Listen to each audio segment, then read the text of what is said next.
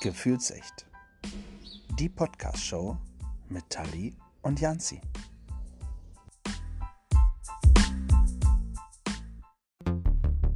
An alle Bürger der Deutschen Demokratischen Republik. Ciao, Kalimera, Konnichiwa oder wie man hier bei uns im Norden sagt, Moin zu einer neuen Folge von Gefühlsecht, die Podcast-Show. Und wir sind wieder immer noch, wie auch immer man das sagen kann, äh, im Stasi-Museum in Berlin und neben mir ist immer noch der äh, Mitarbeiter, der wissenschaftliche Mitarbeiter Sven. Hallo. Hallo, hi, grüß dich. So, wir sind, äh, wir haben schon gesagt, wir sind hierher gekommen, ähm, haben uns im Foyer getroffen beim letzten Mal. Wer das nicht gehört hat, muss da einfach nochmal reinhören.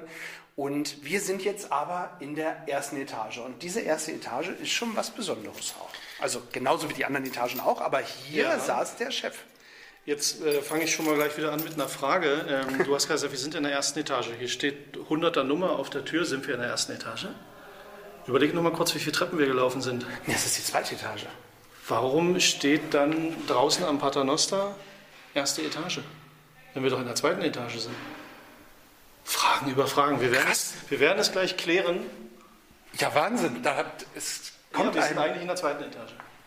Okay. Und du hast es schon erwähnt, das hat was mit dem Mann zu tun, der hier gearbeitet hat. Wir gehen hier gerade den langen Flur vor seinem Büro entlang. An den Wänden hängen kommunistische Helden, äh, Lenin, Karl Marx, Richard Sorge. Da hinten ist wieder Felix Dzerzhinsky, der hat uns schon begrüßt unten im Genau. Im Als. Bronzestatue. Ja. Und ich schließe jetzt hier mal auf, weil wir sind ja im Moment noch geschlossen bis zum 4. Juni. Gehen wir jetzt schon ins Büro? Nein. Na, jetzt sind wir am Arbeitsplatz der Sekretärinnen und die hießen damals Genossin, Oberst und dann Sigrid oder wie auch immer die hießen. Genossin Oberst. Äh, Genossin Oberst, genau. Also bei den Dienstgraden wurde nicht die weibliche Form. Ähm, Ursula Drasto saß zum Beispiel eine Tür weiter. Und äh, das war das Sekretariat des Ministers. Wie kommst du dir gerade vor hier so, wenn du dich umguckst? Äh, komplett zurückversetzt irgendwie in die 70er Jahre, würde ich sagen. Ja. Also alles holzig, also wirklich holzig. Ich, ich gucke mal, ob ich gleich noch ein Foto machen kann, dass ich euch das zeigen kann, äh, wie es ist. Ähm, Telefone, damals, wie alt sind die Telefone? Das muss ich als erstes fragen. Ähm, 80er Jahre. Okay, die haben schon ähm, diese, diese Knöpfe praktisch, also einmal eine Wählscheibe, die typische, aber auch schon Verbindungsknöpfe. Ja, diese, dieses Telefon heißt, hieß äh, Diva. Ah, okay. Diva, natürlich. warum? Direktorenvermittlungsanlage. Also das war für was? Für Direktorenzimmer tatsächlich, wie du sagst, mit, ähm, mit, äh, wie nennt man das denn? Also mit vorprogrammierten Leitungen und Ja. mit, mit Wahlmöglichkeit. Ähm, das heißt, wenn, wenn es hier klingelte, dann wusste man auch schon, wer anruft teilweise, welches Büro. Und hier konnte man auch verschlüsselte Leitungen wählen. Zum Beispiel hier, äh, du wirst es nicht lesen können, was da steht, oder? Äh, WTech. Witsch. Witch. Wedge war das abhörsichere Hochfrequenznetz des Ostblocks. Das heißt, da konnte man ein Telefongespräch über Wedge abhörsicher legen. Und dann stehen hier natürlich auch diese Dinger. Äh, die tippen jetzt nicht. Sind blockiert, aber, ich, ich schöne wollte gerade Schreibmaschine. Schreibmaschine. Genau. Robotron 202. So. Und äh, ja, der Büroleiter, Generalmajor Carlson, saß hier. Und hinter diesen Holztüren findet man überall eine Menge Stahl. Mhm. Alles in Stahlschränken weggeschlossen. Naja, Vorbei an einer Küche, Standard 1989. ah, das, ist, das ist tatsächlich noch erneuert worden, 89, ja? Naja, also ein, die, die, die, die Möbel schon, der, der Herd auch. Äh, Ja. Einiges wird ein bisschen älter sein, vielleicht 70er. Äh, guck mal hier, diese, diese ähm, Karteikarte wurde im, im Schreibtisch der Chefsekretärin gefunden und äh, Da steht ganz genau drauf, wie der Mirke sein Frühstück haben wollte. ja, Zwei Eier, viereinhalb Minuten kochen, vorher anpicken, nicht vergessen natürlich.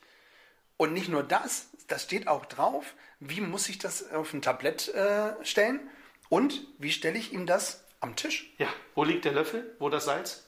Krass. Wo ist die Marmelade? Weiße Stoffserviette, nicht vergessen. Ja, aber Entschuldigung, jetzt stell dir mal vor, du bist Chef. Ja. Und da kommt jetzt so ein Frühstück und das liegt da alles kreuz und quer auf dem Tablett Es und das Ei ist zu weich. Da kriegt man doch schon den ersten cholerischen Anfall des Tages. Ja. Recht so. Na, also ich finde, das sollten wir wieder einführen. Und da haben wir vermuten, dass die Mitarbeiter hier aus dem Büro das mal aufgeschrieben haben, damit man nochmal einen Blick drauf werfen kann. Vielleicht auch für eine Urlaubsvertretung, Ah, ja, damit, damit es kein Theater gibt. Wahnsinn. Ja, kommen wir hier also durchs Chefsekretariat. Diktat und Diktatur. Hier mussten die Besucher warten und dann in das große Büro des Ministers. Ach, hier hat der Mirke gesessen, ja? Ja, 12, 13 Meter lang. Ja. Krass. Ähm. Rechts und links, also rechts von mir, so ein Konferenztisch. Links von mir für die gemütlichen äh, beisammen sein. Genau. So. Hier konnte zum Beispiel das kleine Kollegium sitzen, also zehn Menschen an einem Tisch, blau bezogen, schönes FDJ-Blau. Äh, aber auch für den zwanglosen Teil des Abends bisschen Schnäpschen und äh, Musik vom Tonband. Übrigens hinter dir Klimaanlage. Natürlich. Also der Chef hatte auch damals schon eine Klimaanlage. Im, Haus, Im Sommer wird das Haus hier sehr warm. Also man merkt es jetzt schon, dass es wirklich warm Ja. ist. Und man sieht die Klimaanlage nicht, die ist auch hinter Holzschränken verbaut. Alles, das ist so typisch 60er, 70er, auch 80er Jahre. Schrankwände, alles einbauen, zubauen. Und ist dir noch was aufgefallen, wenn du auf das Holz guckst, hier und auf das Holz da draußen im Vorzimmer? Also das hier sieht mir eher nach Echtholz aus und das andere ist Kunststoff. Das ist teilweise, ähm, äh, wie sagt man? Presspappe. Also hier, Lami nee, Laminat. Nein, das- Laminat ist auf dem Fußboden. Wie heißt das, wenn Möbel Furnier. Furnier? Ja, Äh, aber das hier ist Echtholz Eiche. natürlich. Und Eiche bleibt dem Chef vorbehalten. Das ist wirklich eine alte Tradition. Okay. dass bestimmte Hölzer bestimmten Leuten vorbehalten sind. Okay, also das war nicht Das hat- Mirke-Tick, sondern Der hat das adaptiert. Und der Witz an der Geschichte ist dieser Erich Mirke, der hier an diesem riesengroßen Schreibtisch äh, gearbeitet hat, zwei Quadratmeter groß. Ähm, er selber war äh, eher ein, ein kurzer. Äh, der kam aus dem Berliner Wedding, 1907 geboren und der wuchs in ganz, wie man so schön sagt, immer kleinen, einfachen Verhältnissen auf. Äh, in einer Zeit nach dem Ersten Weltkrieg von Armut, seine eigene Familie, der ging es halbwegs gut, der Vater hatte einen ganz guten Beruf, ähm, aber er sah sehr viel und hat sich immer für einen proletarischen Kämpfer ähm, gehalten und bezeichnet, aber hier gelebt, hat er eigentlich die Bourgeoisie imitiert Ja. äh, mit ihren Gebräuchen und so weiter. Also rum, ringsrum Holz, viele Schränke, ähm, auch hier eine imposante Telefonanlage. Dazu noch drei Telefone auf dem Tisch. Da stand noch ein viertes. Das haben wir weggeschlossen. Äh, das ist ein besonderes. das Rote. Das, nein, das Weiße in dem Ah, Fall. okay. Und wenn das geklingelt hat, das war immer das Büro des Generalsekretärs Erich Honecker. Das heißt, der wusste, wenn das klingelt, ist der Chef dran von der Partei. Und die Sekretärin Ursula Drasto hat später dann nach dem Ende der DDR erzählt, dass äh, angeblich Erich Mielke nur stehend telefoniert hat mit Honecker. Ob diese Anekdote stimmt, weiß ich nicht. Aber ich kann es mir gut vorstellen. Wobei, der war so klein, ob der nun stand oder saß, das war, glaube ich, das Gleiche. Also, der war von 1957 bis 1989 Minister der Staatssicherheit. Aber bei der Gründung der Staatssicherheit 1950 war er schon der stellvertretende Minister und er war von Anfang an der Mann, der die Strippen gezogen hat. Ähm, Und ich mache hier so meine Späße. Ähm, Das ist natürlich, wenn man auf Mielke und seine Brutalität guckt, nicht angebracht. Mielke neigte zum, zu Anfällen, zum cholerisch sein, zum Rumbrüllen, Leute beleidigen und er war körperlich auch gewalttätig. Und diese, diese Fähigkeit zur Gewalt, die hat ihn dahin gebracht, wo er war. Er hat als junger Kommunist, als Mitglied des KPD-Parteischutzes in Berlin in den 20er Jahren im Straßenkampf ähm, mit der Polizei und mit Nationalsozialisten also seine Erfahrungen gemacht, ähm, war an der Waffe ausgebildet und als kommunistische Funktionäre ähm, jemanden für einen Auftragsmord gesucht haben, da war er einer, die ja, der ja gesagt hat. Das muss man erstmal können, einen wehrlosen Menschen von hinten niederschießen. Und das würde jetzt zu weit gehen, aber es ist, wie ich finde, eine hochspannende geschichtliche Periode Weimarer Republik. Und damals versuchten die, äh, die Kommunisten und die Nazis über eine Abstimmung, eine Volksabstimmung, ähm, einen Landtag zu stürzen. Letztlich wollten beide Seiten an die Macht kommen. Kurze Zeit später haben es die Nazis ja auch geschafft dann. Mhm. Und ähm, die Regierung zu der Zeit hat versucht, Demonstrationen zu verbieten. Und ähm, an dem Tag 31 in Berlin auf dem Bülowplatz waren wieder Demonstranten auf der Straße und äh, das war lange vorbereitet. Und Erich Mielke und ein paar andere haben Polizisten aufgelauert und äh, drei Polizisten gingen auf dem Gehweg lang. Einer war der Revierleiter und noch zwei andere. Und die wurden hinterrücks ermordet. Äh, ermordet. Einer hat schwer verletzt überlebt, aber die beiden anderen waren im Wesentlichen sofort tot. Mhm. Äh, man kann sich heute in Berlin Hohenschönhausen in der Gefängnisgedenkstätte in der Dauerausstellung auch den, die, die Mütze von diesem Polizisten angucken, die von hinten durchschossen ist. Also das ist die, die bei dem auf dem Kopf saß. Und diese Bülowplatz-Sache, wie es immer genannt wurde, die hat Erich Mielke immer wieder irgendwo reingeschrieben. Und auch wenn später von, von den Kommunisten das verurteilt wurde, dieser individuelle Terror, aber dann war das, das immer noch was, wo, wo man gesagt hat, der Mielke, harter mhm. Knochen. Mhm. Und dann ist ja die Leiter nach dem Krieg tippel die Tappel und zum Schluss dann eben. Du hast es, du hast es eben schon mal gesagt, der Gebildete war er nicht. Er war schlau, er war clever, er hatte ein Gefühl für die Macht, ähm, er war intrigant. Mhm. Er liebte es, Intrigen zu spinnen und Leute auszuhorchen und gegeneinander auszuspielen äh, und die richtigen Akten auch beiseite zu schaffen. Aber er war, wie soll man sagen, er war kein großer Denker, kein, kein Fantast.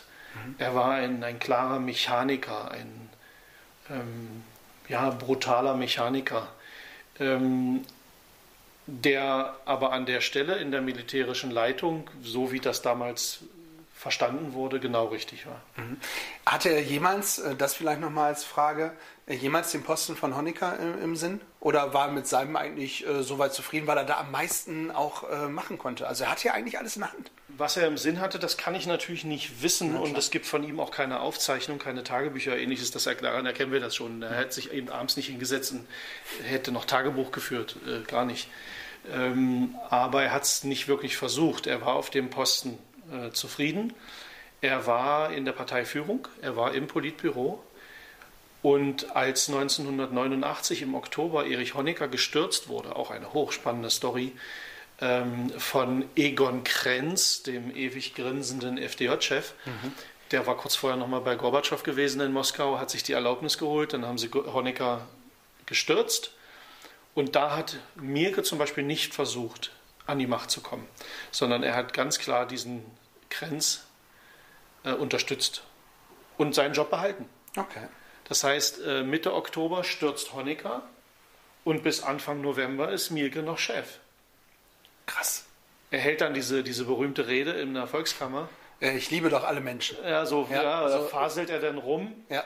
Und da springt wohl einer von der CDU auf und sagt, ja, weil der Erich Mieke sagte immer Genossen und damit meint man ja SED-Leute, sagte, ja, ich möchte mal darauf hinweisen, hier sitzen nicht nur SED-Leute, also nicht nur Genossen in der Volkskammer. Und da sagt dann Mieke, aber das ist doch nur eine Formalie. Ich liebe doch alle Menschen. Ich liebe doch alle, alle Menschen.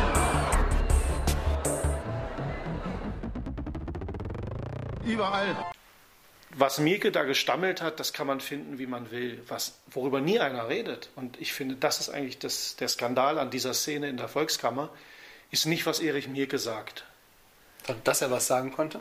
Sondern wie sich die anderen Abgeordneten dort verhalten. Okay. Die tun plötzlich so, als wären sie im Widerstand. Mhm. Die mhm. hockten da teilweise seit Jahrzehnten und, und der Kopf ging von oben nach unten, wenn sie Ja sagen sollten, und der Kopf ging von links nach rechts, wenn sie Nein sagen sollten. Die taten exakt, was man von ihnen verlangte. Sie spielten dort Theater. Und plötzlich zieht so ein Lüftchen durch die Volkskammer, die Morgenluft, ne, mhm. und die wird sofort gewittert. Und da springt er auf und sagt, ich möchte mal. Und plötzlich machen da diese CDU-Leute, die die Diktatur genauso mit durchgesetzt haben wie die Stasi und die, ähm, äh, die, die SED, ich weiß, das ist jetzt sehr pauschal, aber die, die da in der Volkskammer saßen, auf jeden Fall.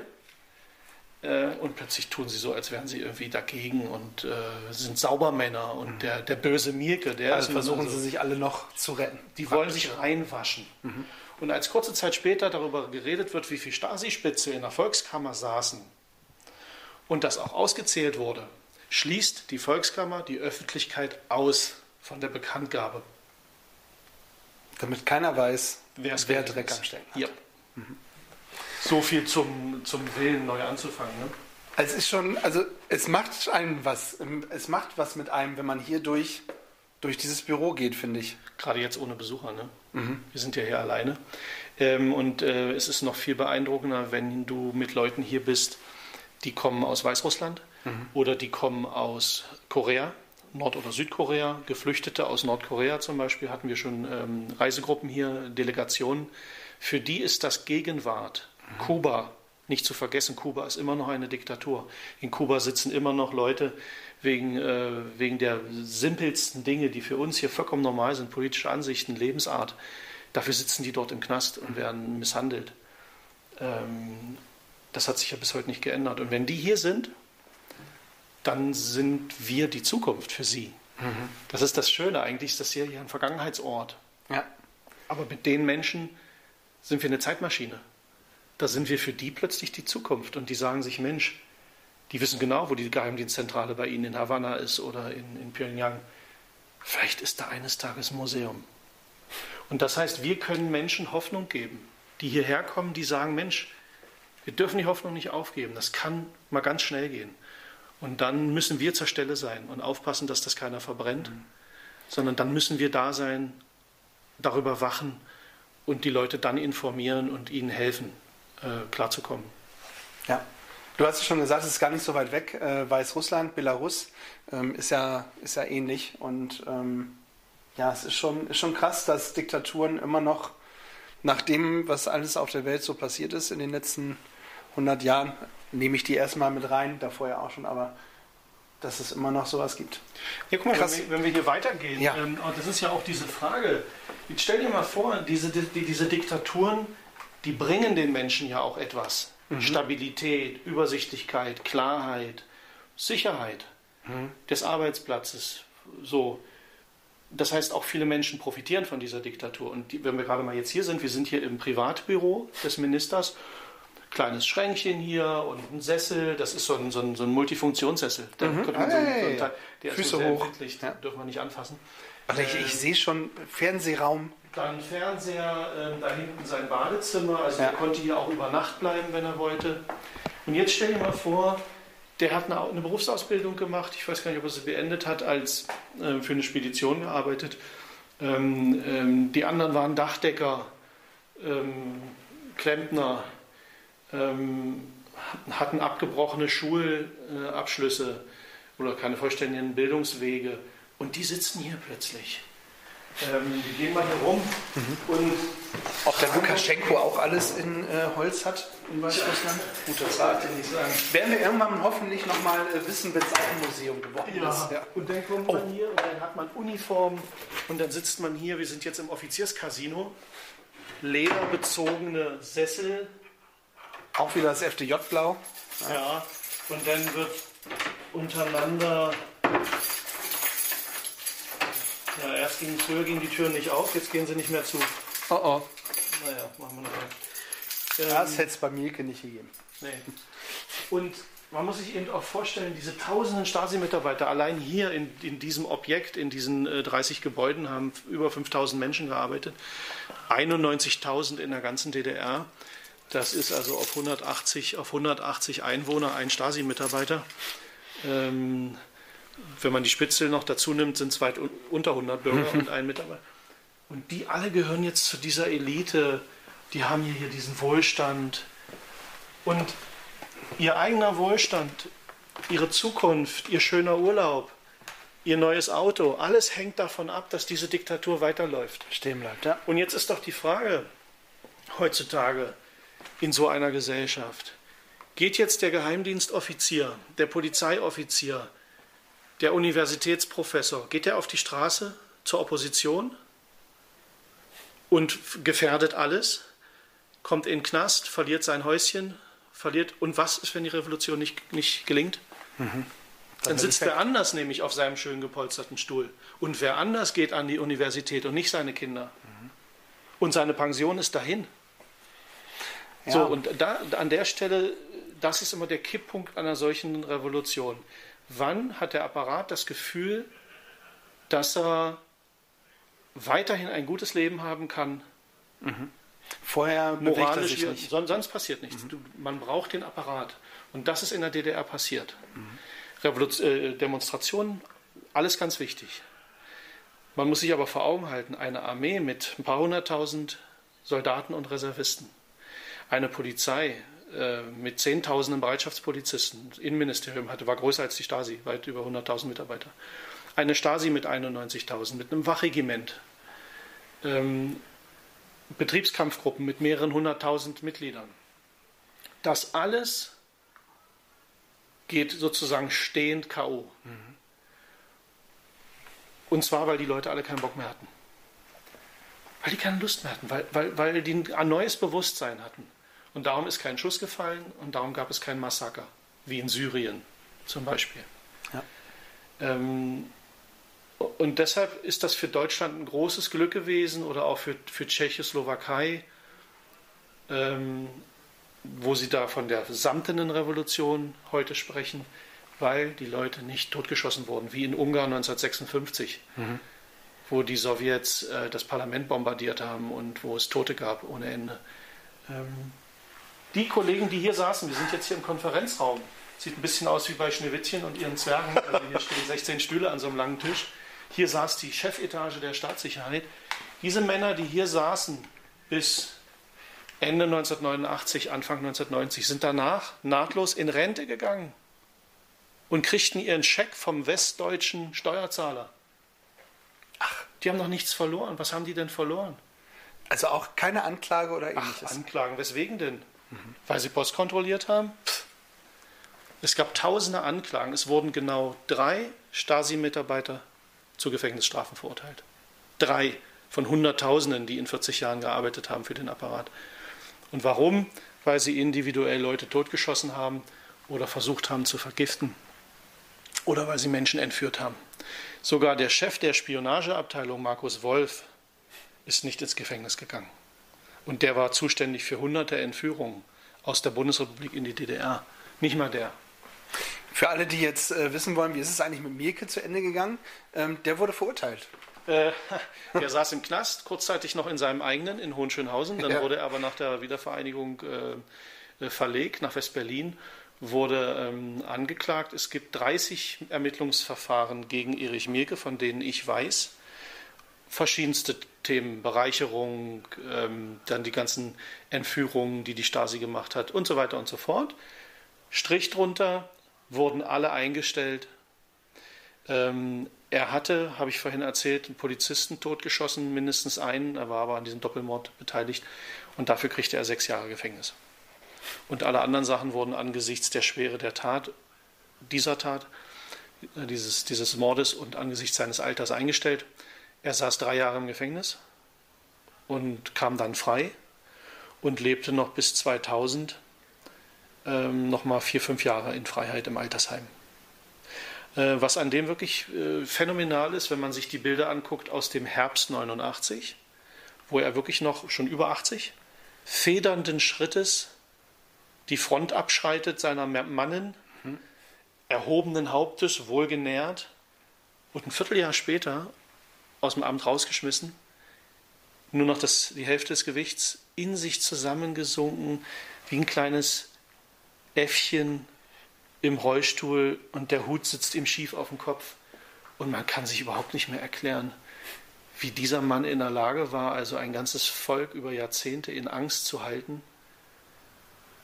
So ist das, wenn die Droge weggenommen ist, Macht.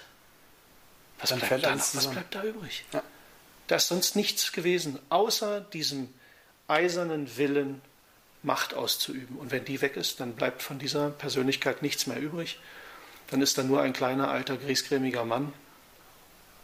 Und das ist die Erfahrung in vielen Diktaturen, auch ganz schlimm in Kambodscha, wo große Teile der Bevölkerung ausgerottet wurden. Dann stehen da kleine, abgehalfterte Männchen vor Gericht. Und man fragt sich, wie war das eigentlich alles möglich? Ähm, tja, und das, ist, das sind aber die Jahrhundertfragen. wie sind all diese Dinge immer möglich. Ne? Äh, und Hier sind wir jetzt quasi einmal durch die Etage gegangen und Ja. hier ähm, ist jetzt also die andere Seite. Drüben sind wir ja ins Sekretariat Mhm. reingegangen, wenn äh, dienstliche Besuche kamen. Und hier war der Eingang für Festlichkeiten oder Konferenzen. Äh, hier ist also eine Garderobe. Äh, in diesen kleinen Kästchen war da eine Bürste, da konnte man nochmal die Haare abbürsten. Äh, Garderobe, in der Garderobe auch sehr schön. Jetzt frage ich mal, du müsstest das ja wissen, wenn du mal, wie hast du, du hast dich beworben beim Bundesgrenzschutz? oder? Ja, ich habe mich tatsächlich mal beworben beim Also, Bundesgrenzschutz. was lag dann hier oben? Äh, die Mütze. Die Uniformmütze. Ja. Vollkommen richtig. Äh, hier waren also Mützen, Handschuhe äh, und hier hingen dann die, an der, die, die Uniformen. Ja. Krass. Und dann ging es in den Konferenzsaal. Und in diesem Konferenzsaal wurden dann markige Worte gesprochen von Feinden, die zu vernichten sind und von Mitleid, was man nicht bringen darf. Und so. Tja, Mensch, so viel jetzt zur zweiten Etage. die eigentlich die erste Etage ist. Die eigentlich die erste Etage. Ach so, das muss ich noch aufklären. ähm, man geht davon aus, dass der Minister für Staatssicherheit als Nummer 1 im Haus 1 auch in der Etage 1 sitzen wollte. Ah, okay. Und darum wurde das Geschoss dazwischen, Zwischengeschoss. Und wenn du jetzt eben da auf den Paternoster guckst, dann steht da eben auch die 1 für die erste Etage. Und deswegen war ich, ich war mir auch so sicher, dass wir in der ersten sind, aber du hast ja vollkommen recht. Sind wir gar nicht gewesen. Aber ich hätte gedacht, dass der Chef direkt unterm Dach sitzt, aber das ist auch nicht der Fall. Also es, es geht ja noch höher. Wir gehen ja jetzt gleich in die Das, dritte das Etage. gesamte Gebäude hat, ähm, hat sieben Etagen. Ja. Nö. Ähm, auch drüben in, der, in dem großen Gebäude mit über 1100 Büros, also der Spionageabteilung, wo Markus Wolf saß. Ähm, dieses Gebäude steht an der Ecke zur Frankfurter Allee und von dort kann man den Alexanderplatz sehen mit, mit dem Fernsehturm. Also ganz toll. Da würde man denken, der Chef saß da oben an der Spitze und guckt so in die Ferne. Natürlich nicht. Ein militärisches Spionageorgan, der Angst hat vor dem Feind, der saß auf der Innenseite in einem Querflügel, nicht zu weit oben, nicht zu weit unten, wenn oben eine Bombe einschlägt, so nach dem Motto. Stimmt. Ja, klar. Ja. So, und dann gehen wir mal hier nochmal abschließend in der dritten Etage. Ja. Äh, Mitarbeiter für Staatssicherheit in Aktion. So, und hier in der dritten Etage gibt es mehrere Räume, wo es um die Technik der Staatssicherheit geht. Ähm, hier auch nochmal um die Jugend in der DDR. Also auch riesenlange äh, Flure praktisch. Ja, hier saß früher, saßen früher auch Stasi-Abteilungen. In diesem gesamten Haus haben bis zu Ja. 400 Menschen gearbeitet. Und äh, man sieht das auch mal in der Raumstruktur. Wenn wir hier mal kurz noch mal reingehen. Ähm, hier sind ja weiterhin noch die alten Abdeckungen. Ja. Ähm, und du siehst hier auch noch die gep- gepolsterte Tür. Oh ja. Das nehmen viele gar nicht wahr, denn der kleine Raum, da saß die Sekretärin. Ne? Und in dem großen Raum saß der Offizier. Und dazwischen eine gepolsterte Tür, meistens waren das auch Doppeltüren. Damit sie nicht hört, was er Noch erzählt. redet. Ähm, Technik, die guckst du dir gleich mal an, aber vorher muss man natürlich wissen, worum geht es bei dieser Technik. Und das ist auch ähm, uns hier auch mal wichtig beim Erzählen über diese Zeit. Es kommt immer der Moment, wo jemand in einer Besuchergruppe sagt, naja, diese Wanzen und Überwachung, das gibt es ja heute noch und heute ist das alles noch viel besser. Das stimmt natürlich. Die DDR hat schon früher die Technik aus dem Westen gekauft, oft. Also zum Beispiel Mikrofone zum Abhören äh, kamen oft von der Firma Sennheiser. Ah, Die wurden gleich im 50er-Pack gekauft. lieben Gruß nach Hannover. Und die, die Batterien kamen ähm, von Duracell. Ja, So. Hashtag Werbung. Äh, aber man muss sich immer fragen, was wird mit der Technik gemacht? Und bezogen auf die Staatssicherheit kommen wir wieder auf den Anfang zurück, auf die Partei.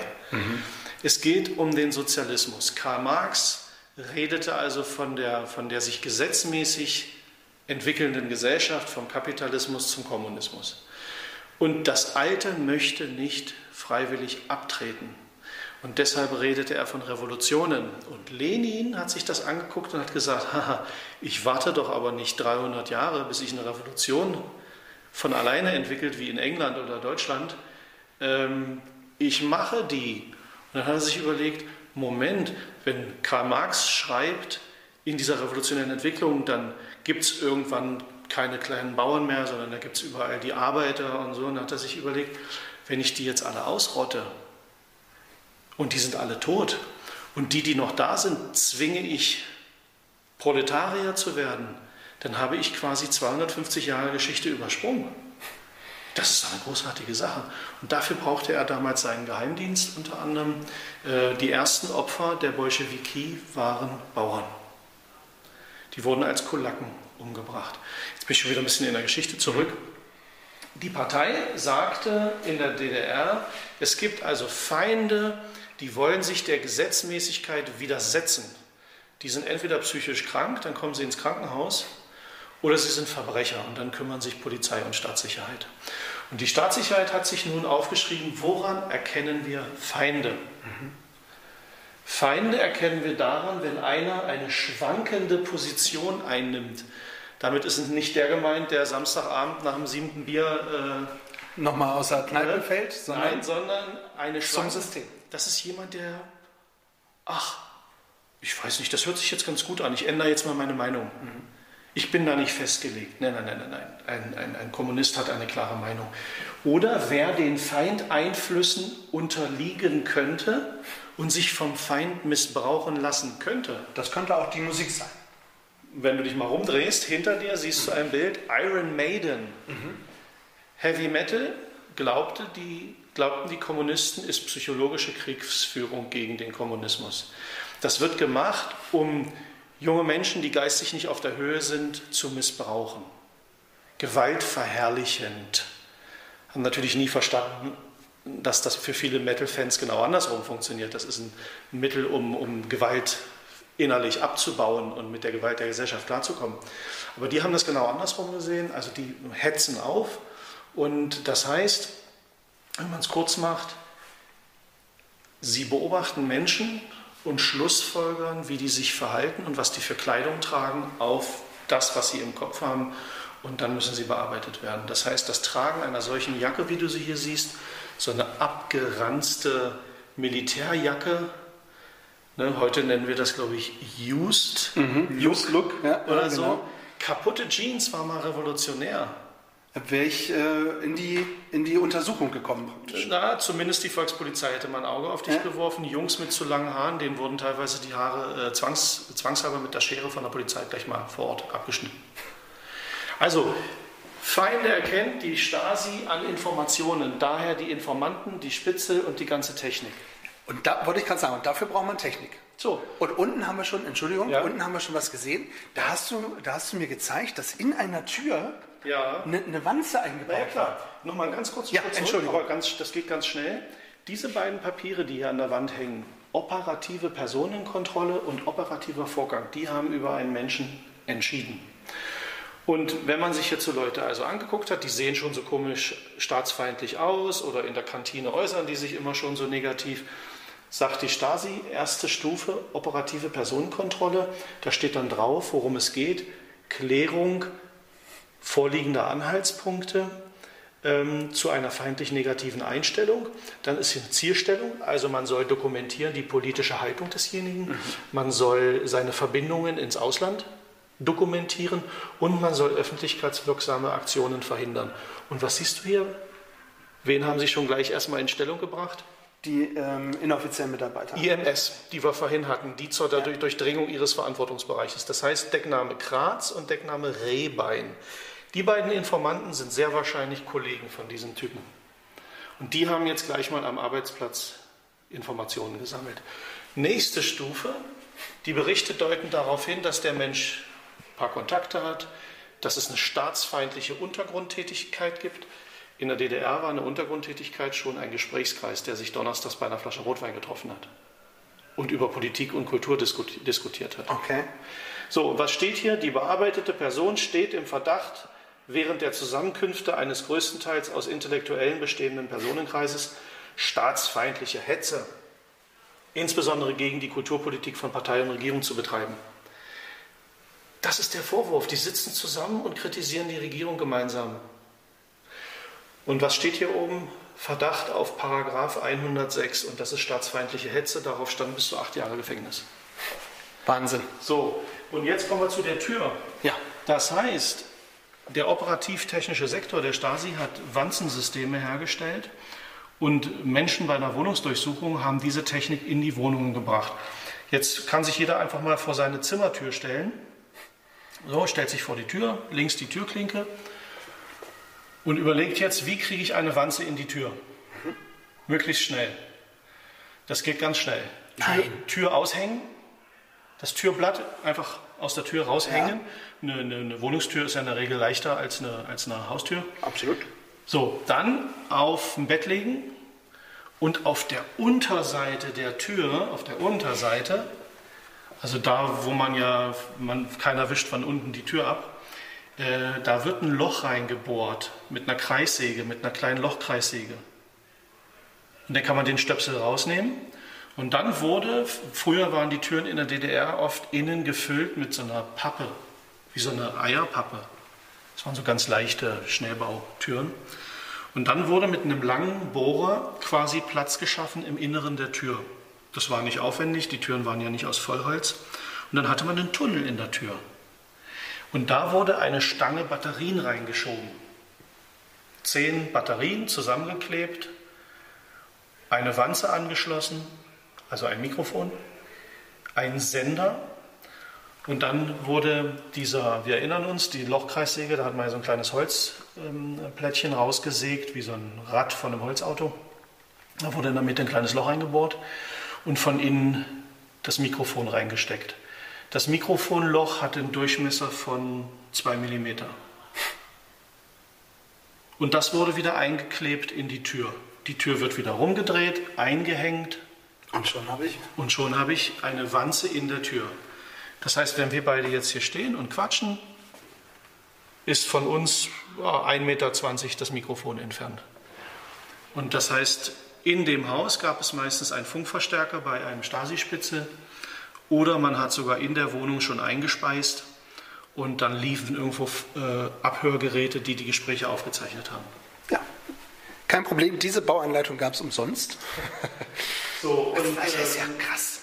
Du siehst hier schon links so einen rechtsfreundliche Stasi-Mitarbeiter, der hier gerade irgendwelche Karteikarten sortiert. Guck mal, er hier macht doch auch keinen unfreundlichen Eindruck, oder? Nö, äh, Telefon.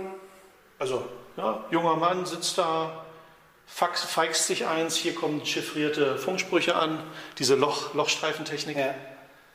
Ne? Oder er hier, ist es Sommer, hat äh, vielleicht ein paar Kirschen, so, also die. Das, das, die Fotos, die wir hier haben, das sind die, die fanden sich in den Schreibtischen der Stasi-Mitarbeiter, nachdem die Stasi zugemacht hat. Wir wissen nicht, wer das ist, wir wissen nicht, wie der heißt, und so. wir sehen sie nur in ihrem Arbeitsumfeld.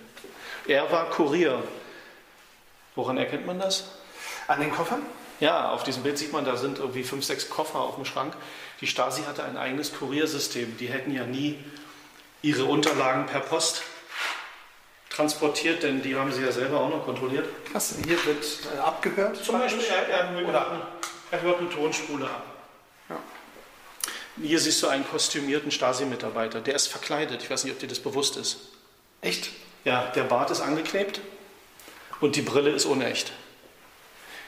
Der Typ ist das Modell, was ist denn das? Wenn der von deiner Tür stehen würde, würdest du sagen Ingenieur, Stadtplanungsamt. Ja. Guten Tag, Herr Schmidt. Ähm, darf ich Sie kurz stören? Mein Name ist äh, Lehmann vom Stadtplanungsamt. Wir führen hier demnächst Bauarbeiten durch. Wir machen eine Anwohnerbefragung. Haben Sie mal kurz Zeit? Und in dieser, in dieser Zeit, wo er dann in der Wohnung war, hat er schon irgendwelche Nein, das Wanzen ist was anderes. Ah, okay. Wir sind jetzt noch vor der Wohnungsdurchsuchung Okay, beim okay. Nachbarn. Jetzt muss die Stasi erstmal rauskriegen, bevor sie da die Wanze in die Tür einsetzen kann, wann ist der Nachbar nicht zu Hause? Okay. Hat er vielleicht ein Gartengrundstück und ist von Freitagnachmittag bis Montag früh nicht zu Hause? Hat er einen Hund? Hat er einen Kanarienvogel? Nicht, dass wir drauftreten. Ne, Das muss man alles vorher rauskriegen. Und das waren solche Leute, die haben verkleidet Nachbarn befragt über die Gewohnheiten der Leute im Haus. So, Wahnsinn. und dann, äh, dann machen wir das noch schnell den Sack zu. Hier siehst du nämlich so einen Bericht von einem Informanten bei einer vor einer Wohnungsdurchsuchung. Der Informant teilte mit, dass im gesamten Haus nicht mit Sicherheitsschlüsseln gearbeitet wird. Das heißt, die kommen mit einem einfachen Dietrich ins Haus. Ganz wichtig, im Haus befindet sich noch ein Dackel, den der Vater bei sich hat. Wo der Dackel sich befindet, wenn der Vater nicht da ist, wusste der Informant nicht. Na, hier sehen wir den Vater. Dieses Haus sollte durchsucht werden. Das ist der Vater mit dem Dackel. Unterm Dach Joche wohnte sein Sohn, der ist später für vier Jahre ins Gefängnis gegangen wegen staatsfeindlicher Hetze. Er hatte nämlich das Buch von George Orwell 1984 und hat daraus Studenten Auszüge gegeben. Das hat ihn ins Gefängnis gebracht wegen Verbreiten staatsfeindlicher Hetze. Und dieser Dackel war eben ein Problem. Sie wussten nicht genau, ob, ob Waldi zu Hause ist, wenn sie die Tür aufmachen. Das hätte ja dann in einem Blutbad enden können. So, übrigens, diese schönen Zeichnungen von der Wohnung, die Sie da durchsucht haben, die hat nicht die Stasi äh, sozusagen alleine sich machen müssen, sondern die wurden vom Informanten gemacht. Und der Informant war ein guter Freund des Studenten. Das heißt, da ist ganz genau aufgezeichnet. Schlafzimmer, Kinderzimmer, Genau, wo wo ist. ist das Bett, teilweise auch, wo sind Steckdosen. Ja. Und äh, Schlüsselkopien konnte man übrigens auch mit so einer Knetemasse machen. Mhm. Also liebe Leute, wenn ihr einen Schlüsselbund habt, lasst niemals einen Schlüsselbund unbeaufsichtigt irgendwo rumliegen. Das gilt noch heute. Wenn euch jemand Böses will, dafür nimmt man einfach äh, Bastelknete oder ein Stück Seife Achtung, der, der, nächste, der nächste Basteltipp. und, und drückt den Schlüssel, den Sicherheitsschlüssel, beide Seiten in diese Knete. Und wenn man jetzt noch jemanden kennt, der Schlüssel machen kann, der macht einen aus diesem Abdruck einen Schlüssel. Die Das heißt, es ist nicht clever, meinen Haustürschlüssel im Auto gelassen zu haben. äh, na gut, es ist immer noch besser als irgendwo auf dem Tisch. Äh, übrigens auch Autoschlüssel sollte man deshalb nicht, äh, wenn man noch Autos hat mit einem leicht kopierbaren Schlüssel, ältere Autos, nicht mal irgendwo so rumliegen lassen. Ähm, die Stasi ist sogar, das wissen wir, in Schulen gegangen und hat in Zusammenarbeit mit Lehrern Schultaschen durchsucht und deren Schlüssel kopiert, damit man zu Hause in das elterliche, in die Wohnung kommt. Und dann konnte man hier, man sieht hier ein Foto von einem Kinderzimmer aus der DDR. Ja, nicht Und gut, wenn was das siehst jemand du da, was sind die. Probleme? Also du bist jetzt der Stasi-Offizier Ja. und guckst dir das Foto an. Wo, wo liegen die Probleme bei diesem Kind? Auf, bei diesem Kind äh, ist es so, dass dort eine äh, amerikanische Flagge mit USA äh, an der Wand hängt. Und äh, ich würde sogar sagen, dass die Comicfigur, die darunter ist, sogar auch amerikanisch ist. Ja, Roadrunner, Roadrunner, genau. hier Cinzano-Werbung. Also dieses Kind ist vollkommen den Verlockungen des Kapitalismus Ja. erlegen und unterliegt Feindeinflüssen. Und das heißt, die Eltern sind schuldig. Sie sind schuldig der falschen Erziehung des Kindes. Sie haben ein Kind für den Feind erzogen. Da machen wir jetzt hier unsere sarkastischen Sprüche. Das in Verbindung mit einem Ausreiseantrag, das in Verbindung mit einem Fluchtversuch heißt Eltern in den Knast, Kinder ins Heim, um Erziehung. Denn hier ist quasi alles beisammen, was beweist, dass die Eltern dann Verbrecher sind, wenn sie das Land verlassen wollen. Und außerdem haben sie ihre Kinder auch noch missbraucht und falsch erzogen. Und da muss die DDR-Volksbildung erstmal anständige Sozialisten aus den Kindern machen. Äh, Das heißt, die sehen jetzt möglicherweise jahrelang ihre Eltern nicht wieder, Krass. bis sie das richtige Bewusstsein besitzen. Ja, dann sind wir hier auch nochmal bei der Technik. Da siehst du jetzt hier die Wanzen. Ja. Das ist hier zum Beispiel so eine Sennheiser Wanze. Sennheiser hat damals schon kleine Mikrofone hergestellt, von der Größe her Daumennagel. Mhm. Hashtag Werbung. Ähm, und die waren schon magnetisch. Das heißt, die konnte man schon an, irgendwo anklicken. Also hinterm Kühlschrank anklicken oder so. Und das ist ein Bausatz. Das ist schon, da fehlt ähm, nur noch das Mikrofon. Das ist eingegossen in Epoxidharz, ähm, ähm, Mikrofonanschluss ähm, und Strom. Der Stromanschluss fehlt in dem Fall noch, die Batterie. Ansonsten diese kleinen Kits konnten jetzt eingesetzt werden in den Fuß einer Lampe, einer Stehlampe oder hinter einem Bild, einem Bilderrahmen. Wahnsinn. Und dann sieht man eben zwei freundliche Stasi-Mitarbeiter, die sich die Aufnahmen anhören und äh, Protokolle daraus machen, ob da was Staatsfeindliches zu hören ist. Ja, ein bisschen Fototechnik. ähm, hier haben wir jetzt die Gießkanne. Ja, du hast sie schon erwähnt. So, das heißt, das ist eine Gießkanne mit elektromagnetischem Auslöser. Ähm, konnte man also auf Knopfdruck und ähm, jetzt ist natürlich die Frage, wo hat die Kamera fotografiert, wenn du dir die Gießkanne anguckst? Keine Ahnung. Ähm, es ist noch ganz kalt, wo du bisher hängst. Echt? Nee, hier hinten. Hinten. Das, Das- heißt, auf der Rückseite der Gießkanne, da ist ein kleines Loch, etwa so groß wie, ähm, wie ein Bleistift dick ist. Ja. Und da saß dann diese ähm, Robotstar, übrigens aus Düsseldorf, eine, eine Kamerafirma, die, glaube ich, eine, eine der Erfinder äh, des, der Spiegelreflextechnik, ähm, die saß dahinter. Und der Auslöser, du siehst hier oben im Griff ein paar Kabel. Und wenn du von unten guckst, siehst du ein kleines Loch und einen Stift. Krass. Und im Griff der Gießkanne war ein kleiner Stift. Und der hat ein elektrisches Signal gegeben und dann hat die Kamera nach hinten fotografiert.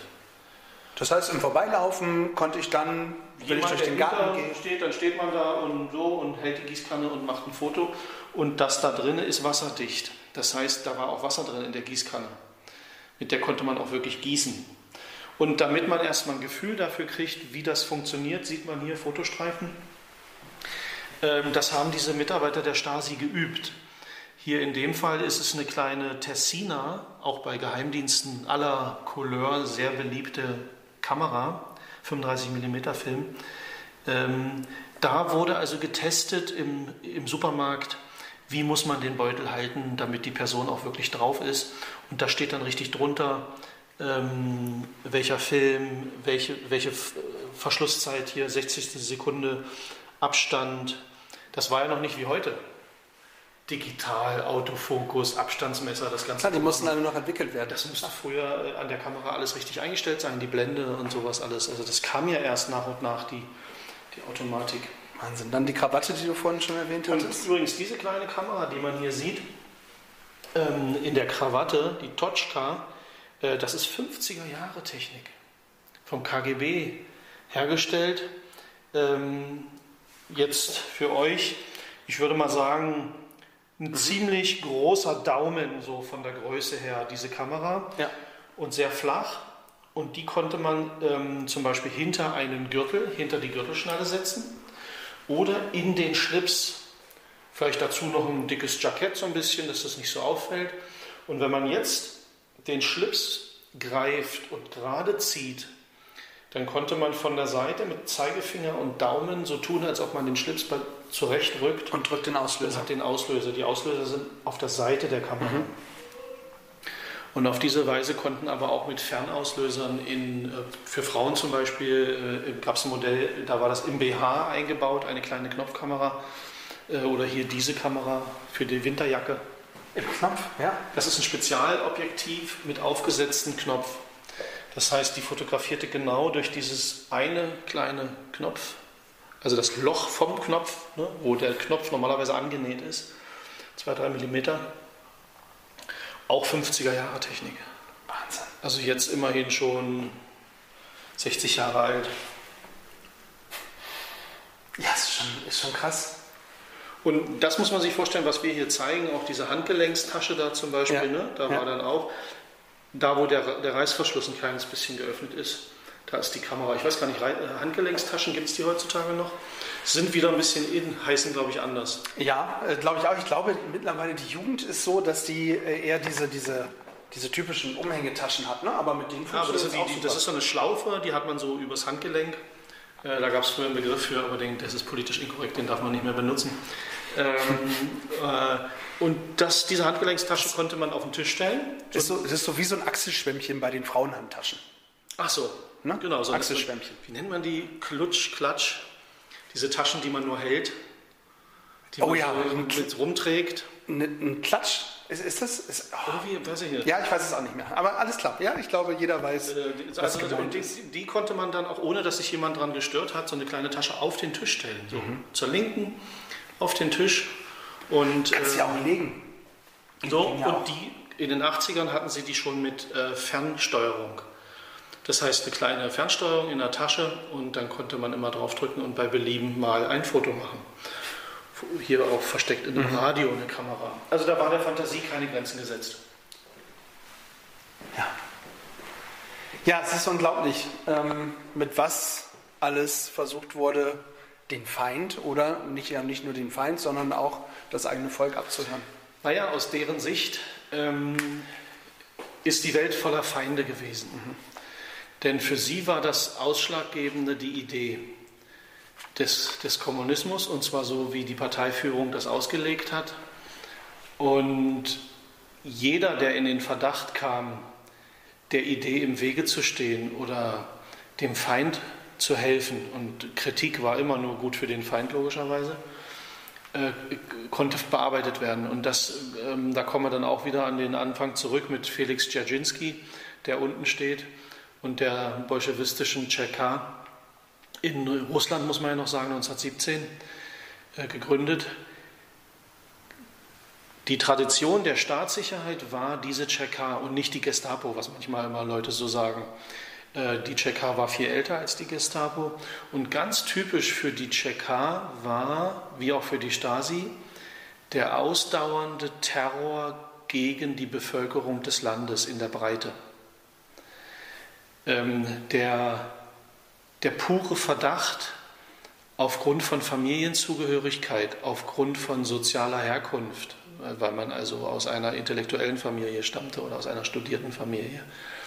Der Terror von Mensch, äh, gegen Menschen aufgrund sozialer Herkunft, Haarschnitte, der Art, sich zu kleiden, zu formulieren ähm, und, wie du sagst, der Terror gegen die eigene Bevölkerung in erster Linie.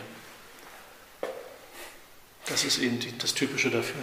Man kann sich das, ähm, also viele von euch wahrscheinlich können sich das genauso wenig vorstellen wie ich, wobei ich ja auch noch mit, mit den Grenzübergängen zu tun hatte praktisch, ähm, wobei auf ganz einfache Art und Weise, ja, ähm, also nicht annähernd vergleichbar. Aber Gibt es das, also wir haben es ja, ja, es gibt es immer noch. Also wir haben es ja vorhin schon, du hast es angedeutet, ähm, sei es Nordkorea, um jetzt mal ein bisschen weiter wegzugehen, Kuba, äh, da wird es immer noch so gehandhabt. Ja, natürlich. Ähm, aber wenn wir jetzt vielleicht mal von diesen, ähm, ein, von diesen augenfälligen Dingen mal versuchen, so ein bisschen weiter zu gehen. Ähm, es ist ja immer schön, wenn man auf andere Länder zeigt und mhm. auf Dinge, die total strange sind und weit weg. Äh, aber man kann sich ja mal fragen, wenn das damals alles nicht vom Himmel gefallen ist und äh, nicht Außerirdische das gebracht haben, ähm, da muss es ja irgendeine Entwicklung geben und Entwicklungsmöglichkeiten. Und die, die Frage, die ich mir immer stelle, ist es möglich, dass sich eine derartige Gesellschaft, ohne dass wir es merken, wieder bildet? Ich glaube nicht, dass sich Geschichte einfach so wiederholt, aber die Mechanismen, sind ja in der Welt. Ähm, und wir sind ja jetzt keine grundsätzlich anderen Menschen, als die damals welche gewesen sind. Und da, da, da denke ich viel drüber nach. Und ich weiß nicht, ob es dich interessiert, zu welchem Schluss ich gekommen bin. Bitte. Oder zu welchem vorläufigen. Vielleicht Schluss. auch ein gutes äh, Schlusswort. Ähm, famous last words. ähm, vielleicht liegt es daran, dass ich immer ein bisschen zum Zynismus und zum Sarkasmus neige. Aber ich habe das Gefühl, dass wenn Menschen davon überzeugt sind, dass sie ein Ziel verfolgen, was den ganz großen Untergang verhindert, der fest an die Wand geschrieben ist, da lässt sich nicht dran rütteln, oder wenn sie einem, einer Idee anhängen, die die große Rettung, den großen Fortschritt verspricht, äh, das wirkliche Menschsein, also nach Jahrtausenden von Menschsein, das war alles noch nicht richtig, sondern das richtige Menschsein, das, das, das wartet noch auf uns. Wenn man also nicht zufrieden sein kann, im weitesten Sinne mit dem, was da ist und wenn man nicht davon ausgeht, äh, man, man muss die Dinge verbessern und man kann immer noch ein bisschen was, was machen, sondern man sagt, nein, der große Sprung, die große Rettung, dann kommt man oft in solche Situationen, dass man frustriert ist, dass das alles so langsam geht und dass man so viel diskutieren muss. Und das doch vor dem Hintergrund der großen Gefahr, die da droht. Ähm, und dann könnte man in diese Situation kommen, Mensch, kann man das nicht beschleunigen? Kann man das nicht abkürzen, dieses ganze Diskutieren? Mhm. Und muss man auf die alle hören, diese ganzen Schreihälse? Kann man die nicht ignorieren? Und kann man nicht ein bisschen nachhelfen bei der Stimmung durch bestimmte Informationen? Ne, Also wenn die Leute jetzt lesen würden, dass dies und das wissenschaftlich herausgefunden wurde, dann sagen die alle, "Oh, das ist ja ein Ding, da, da müsst ihr doch was tun. Und dann kommen wir hervorspaziert hinterm Vorhang und sagen, ja, wir sind die, die das jetzt in Ordnung bringen. Du weißt, worauf ich hinaus will. Ja. Ähm, und das heißt, ich habe eben nicht Angst vor diesen finsteren Gesellen, die mit der Maschinenpistole unterm Arm plötzlich um die Ecke kommen und das Land in eine Diktatur stürzen. Vor denen hätte ich auch Angst, klar. Aber ich halte es eher für wahrscheinlich, ähm, diesen, diesen schleichenden Prozess, so wie, wie der Frosch, den man angeblich in kaltes Wasser setzen kann und wenn man die Temperatur langsam erhöht, dann merkt er nicht, wie er anfängt zu kochen. Ähm, und dass man plötzlich an einer Stelle ist, wo man sich fragt, wie sind wir jetzt hierher gekommen? Und man kann es nicht wieder zurückdrehen. Und warum ist die Stimmung so komisch, so aufgeheizt? Und warum sind die Maßnahmen plötzlich so radikal? Und warum sind die Reaktionen so heftig, wenn, wenn das kritisiert wird? Und da wird mir Angst und Bange, weil dann, dann ist es ja wirklich nur noch ein kurzer Weg. Dann geht es nur noch um Technik. Technik zur Überwachung, Technik zur Bloßstellung, Technik zur Produktion der Lüge, ähm, Menschen gegeneinander aufbringen, gegeneinander ausspielen, Feindbilder produzieren. Aber dafür muss man eben erstmal das, das Beet bereitet haben. Und das Mhm. Man muss geschieht- erst mal sehen. das geschieht ja, und umgraben und so. Ne? Und, und das geschieht oft unmerklich. Und oft sind wir selber daran schuld auch. So, also ich glaube, dass der Kern oft, und da liege ich aber über Kreuz auch mit, mit Kollegen, der Kern oft eben nicht ein finsterer Charakter ist, der das Böse will und auch das Böse schafft, sondern dass nicht selten auch ähm, ja, extrem mh, so in die Zukunft gerichtete Ansprüche der Ausgangspunkt sein können, wenn man blind wird und eben nicht mehr es für möglich hält, dass man sich irrt. Ich glaube, das hast du sehr gut gesagt. Mm, Auch immer noch mal dazu gesagt, deine Meinung, aber ich finde, das ist ja, ist ja schön und gut. Jeder kann sich ja seine Meinung bilden. Wenn ihr anderer Meinung seid, äh, schreibt es gerne bei uns auf die Instagram-Seite äh, darunter und wir diskutieren gerne auch. Ja.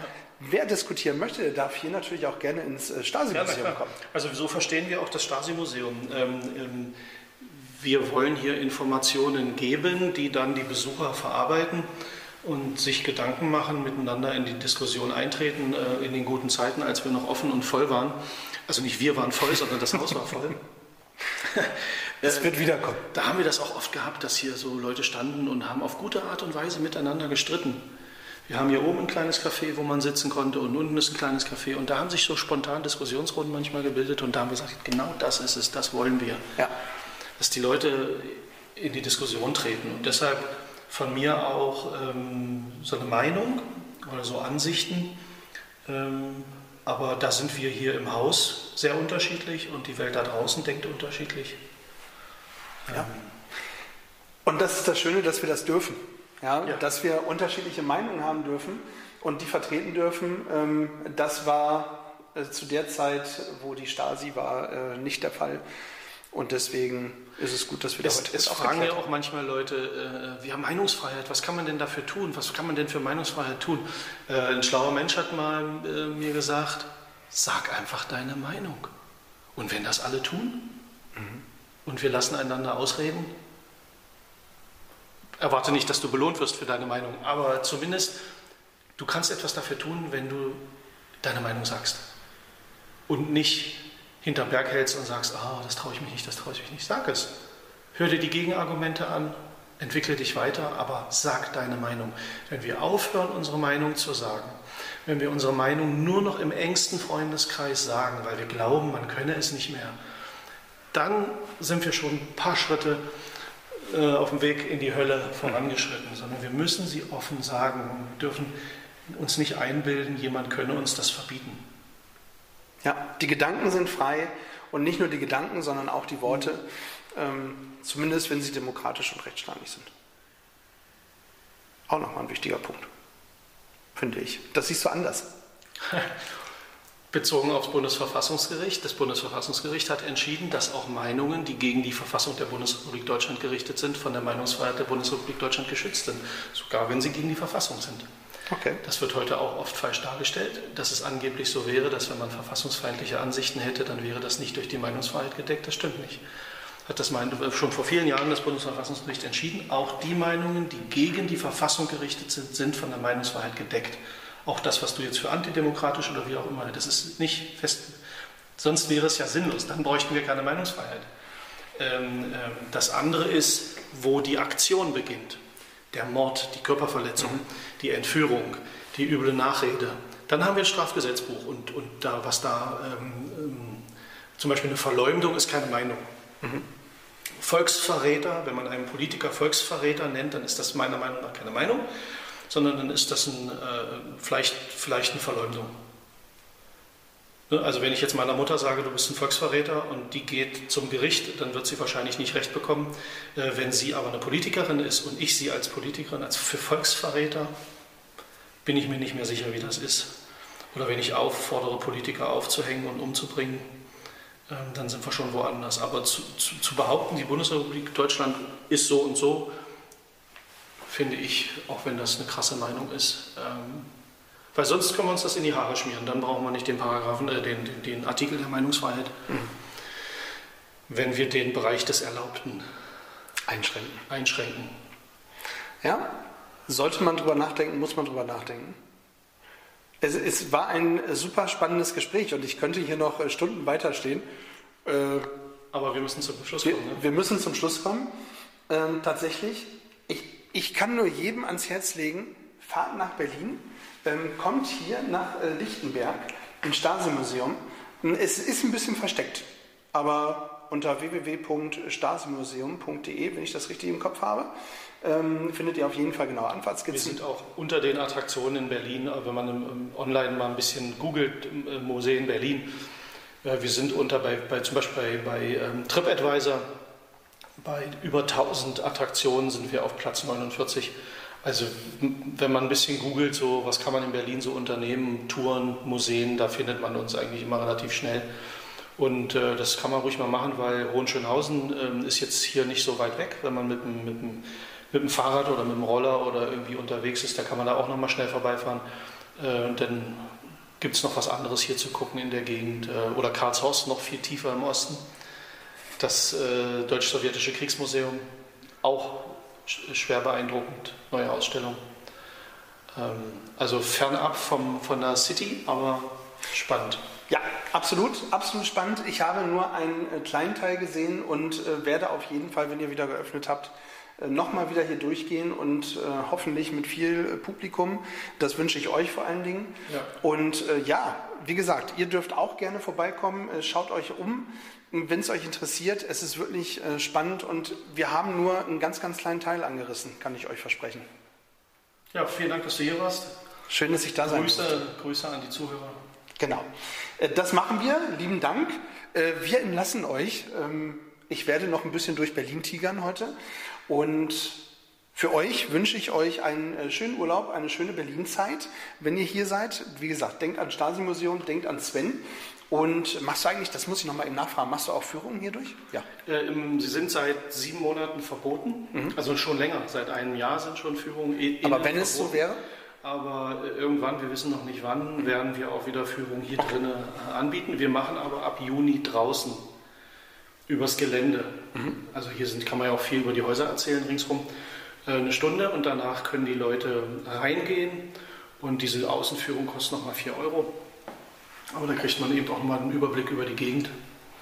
Das machen wir und sobald es wieder erlaubt ist, machen wir auch im Haus wieder Führungen. Sehr gut.